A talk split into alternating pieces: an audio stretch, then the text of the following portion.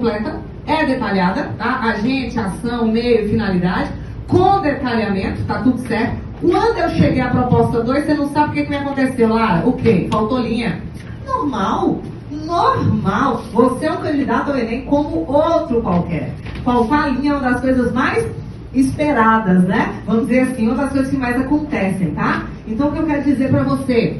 O que, que você pode fazer? Professora, mas eu já tinha começado a fazer a 2. Faz a 2, termina a 2 incompletamente.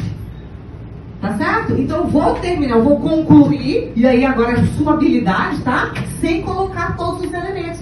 Por quê? Se você na 1 colocou todos os elementos obrigatórios e o detalhamento, você já garantiu os 200 pontos da competência 5.